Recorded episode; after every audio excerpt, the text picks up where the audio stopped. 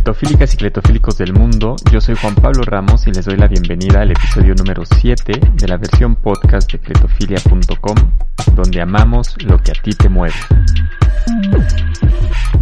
El próximo Foro Mundial de la Bicicleta será desde una ciudad que no es capital, como ha ocurrido en casi todas las ediciones anteriores, y se organiza de manera colaborativa entre los grupos miembros de la Red Nacional Argentina en Bici. A diferencia de otras ocasiones, donde un solo grupo, el de la ciudad sede, se encarga de organizar el encuentro, la décima edición se está gestando desde una coordinación a nivel nacional. Los grupos que forman parte de la red argentina en bici son los encargados de poner todas las piezas en orden para recibir el encuentro. La décima edición del FMB se espera con ansias. Es el décimo aniversario de este encuentro y el regreso del foro a un formato presencial, luego de que el año pasado, con sede en Nepal, todo fuera virtual a causa de la pandemia por COVID-19. Si bien Rosario no es la capital del país, es la tercera ciudad más poblada de Argentina y una de las más activas económicamente. Al principio, como contó Jimena, no tenían claro qué ciudad proponer como sede, pues en la red argentina en bici hay grupos de 14 provincias, que son el equivalente a los estados en México.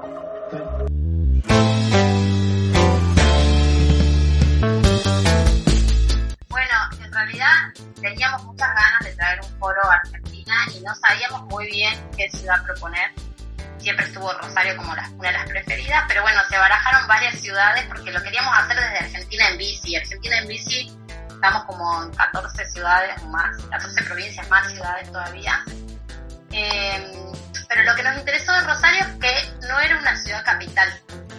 Y los últimos foros eh, fueron en ciudades capitales, así, casi todos los foros de hecho fueron en ciudades capitales, Ciudad de México, Lima, Santiago de Chile, memoria para atrás, hay un montón de ciudades capitales, entonces me parecía re interesante poder plantear como otra dinámica, ¿no? Porque eh, las muchas personas viven en ciudades que no son capitales, que son tienen otras problemáticas, otras dinámicas, y nos parecía que, puede, ser interesante eh, plantearlo también desde ese lugar y no tan mega ciudad como Ciudad de México o Buenos Aires.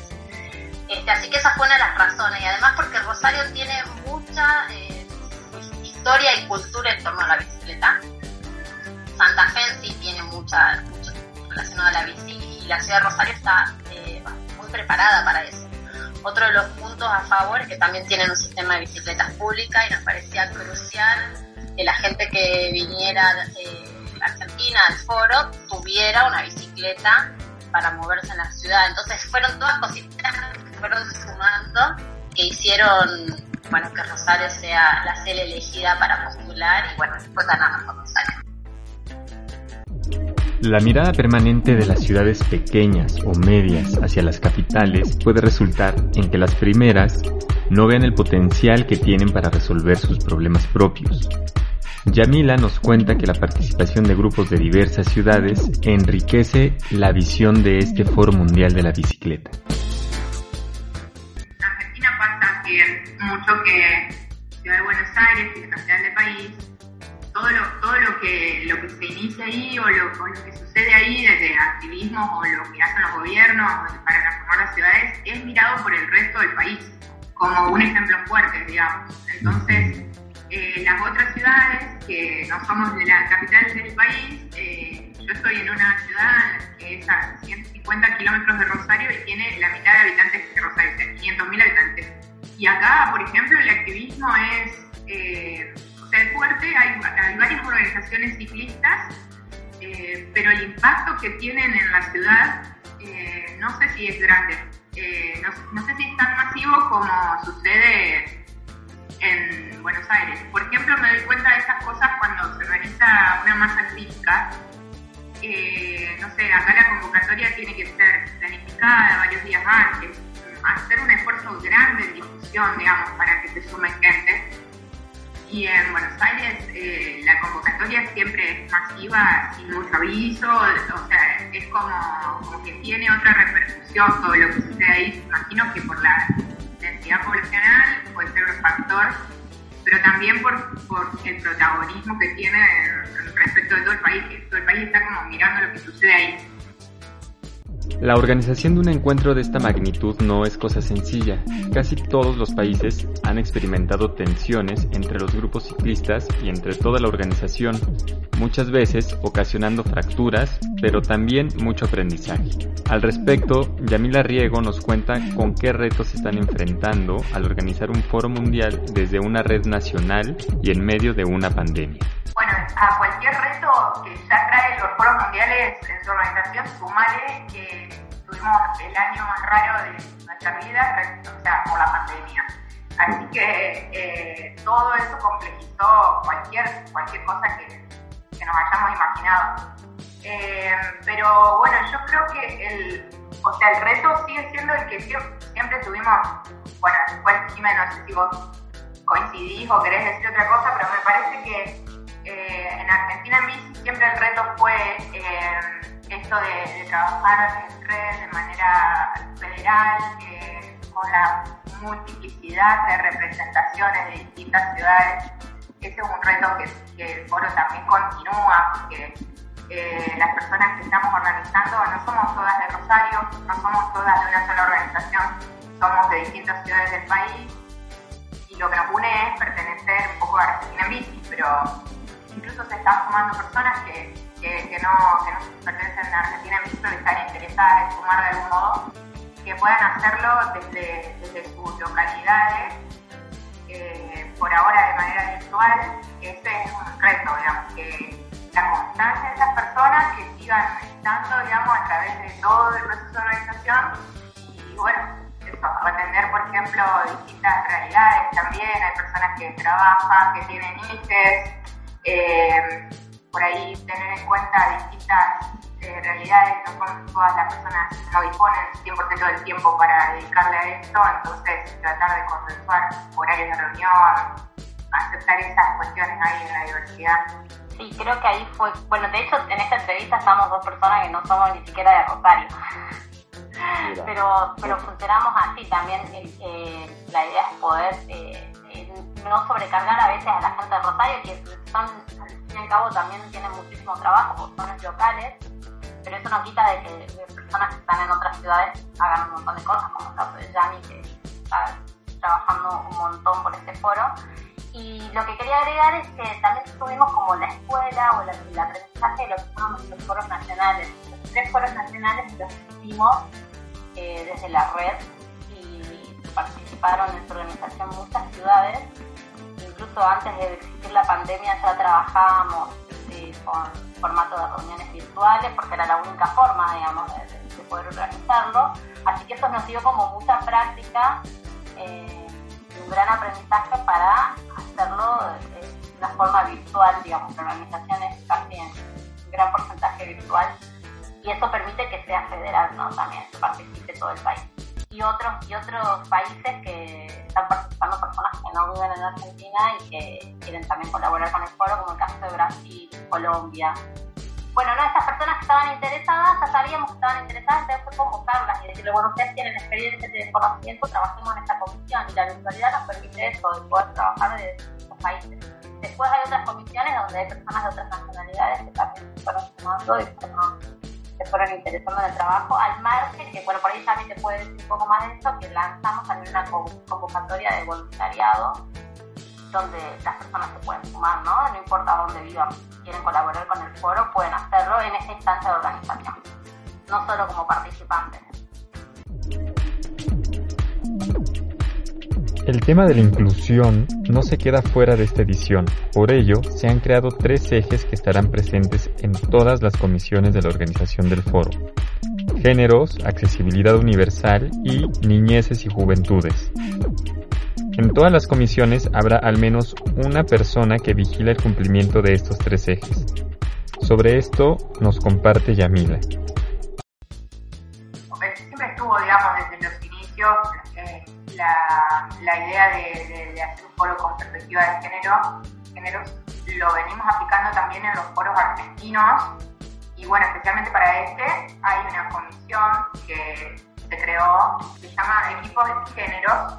Son tres equipos que son transversales, es decir, que no son comisiones que trabajan por separado, sino que revisan la actividad de todas las comisiones, digamos la idea es que las compongan al menos una persona de cada, de cada equipo eh, o que por lo menos tenga un representante dentro de esas áreas transversales para bueno, verificar y velar porque la perspectiva de género la accesibilidad universal siempre esté eh, en todo la, la eh, en los foros argentinos, la aplicación directa de estas cuestiones, o sea, de la perspectiva de género, era, por ejemplo, revisar que la cantidad de las personas que iban a, exponer o a compartir actividades, bueno, que haya paridad o que haya por lo menos mayoría mujeres y personas de género disidentes y no varones, eh, o sea, no mayoría varones, evitar eh, que todas las actividades, que en las actividades haya paneles solo de hombres, sino que siempre haya, aunque sea una mujer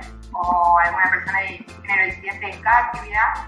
Bueno, después, eh, respecto de la perspectiva de género, también siempre nos importó cuidar que los espacios puedan ser accesibles para personas que tienen a cargo hijos, niñez, eh, que no por, por ser madre o padre tengan que perderse las actividades del foro, sino que, bueno, hay espacios de cuidado para que los niños puedan estar dentro de las mismas actividades. No, en realidad es como planificar al revés, digamos, considerando que van a estar, que, bueno, se admiten si hay un bebé llorando, por ejemplo, o lo que sea, digamos, es como una convivencia que, apela a esa, a esa convivencia para que puedan participar realmente de las actividades la comisión, el equipo que me faltaba, que es transversal también, que es niñeces y juventudes. Eh, esos son los tres equipos transversales, que sería accesibilidad universal, géneros y y juventudes, que especialmente generamos este equipo para estas cuestiones y para que puedan ser parte también con, protagonismo de las actividades. Por ejemplo, que haya niños que puedan plantear actividades o en el foro o exponer un tema, digamos, eh, para evitar que todas las actividades terminen siendo adultocéntricas, que por ejemplo haya paneles en donde se deciden sobre la educación diaria infantil y son 15 adultos hablando sobre eso digamos, considerar cuáles son las necesidades reales de las infancias. Con el aprendizaje de la red Argentina en Bici de realizar tres foros nacionales a distancia, más la lección que nos ha dejado la pandemia, este Foro Mundial de la Bicicleta tendrá una fuerte difusión por Internet. Así que no será necesario viajar hasta Rosario para escuchar todas las ponencias. Eh, lo que decía Jimé hoy que lo comentó brevemente y que también viene siendo una pregunta que tiene bastante a través de los contactos en redes sociales, es si el foro va a ser presencial o virtual. Y la idea por ahora es hacer un evento que se contemple las dos opciones. Eh, la presencialidad por ahora estará sujeta a que la pandemia, digamos, no, no tenga un, pico extremo de casos. Eh, acá el país actualmente está en eh, distanciamiento preventivo obligatorio, no hay cuarentena ni aislamiento, no estamos encerrados en las casas. Podemos hacer actividades con protocolos, con distanciamiento, así que eh, esa es la idea, hacer las actividades de ese modo, pero también tomar el aprendizaje del año pasado, que bueno, supimos hacer un montón de cosas de manera virtual y que eso eh, permite que personas que no puedan viajar participen igual. Así que la idea es eh, hacerlo híbrido, le decimos, entre la presencialidad y la virtualidad. Sí, yo quiero agregar que más allá de la pandemia, hay muchas personas que de repente no pueden viajar o costear un viaje o no pueden viajar por tema de trabajo, de, de cuidados, lo que sea. Entonces creo que también una forma de democratizar el, foro es eh, ofreciendo la posibilidad de que lo puedan eh, puedan asistir de manera virtual. Yo creo que un gran avance fue en Ecuador cuando se hicieron transmisiones en vivo, que fue como eh, algo que no se había hecho hasta ahora, una transmisión completa, de hecho vos entras al Facebook del Foro Mundial y tienes transmisiones de charlas, transmisiones de la asamblea, de muy buena calidad, que yo creo que eh, eso más allá de pandemia o no pandemia es algo que tenemos que apuntar también para los próximos foros, de que personas que aunque no viajen, porque también está el tema de la huella de carbono con los viajes, entonces si vos no querés viajar por la razón que sea y querés asistir de forma virtual, pueda pasar. Pues cada día falta menos para podernos encontrar o participar a la distancia en el próximo Foro Mundial de la Bicicleta en su décima edición en Rosario, Argentina. Así que pues vayan preparando su agenda o vayan preparando también los proyectos que han aplicado en sus localidades para compartir sus experiencias con todo el mundo. Básicamente de eso se trata este foro, compartir experiencias, tejer redes, conocer gente con la que en un futuro se puedan hacer otros proyectos.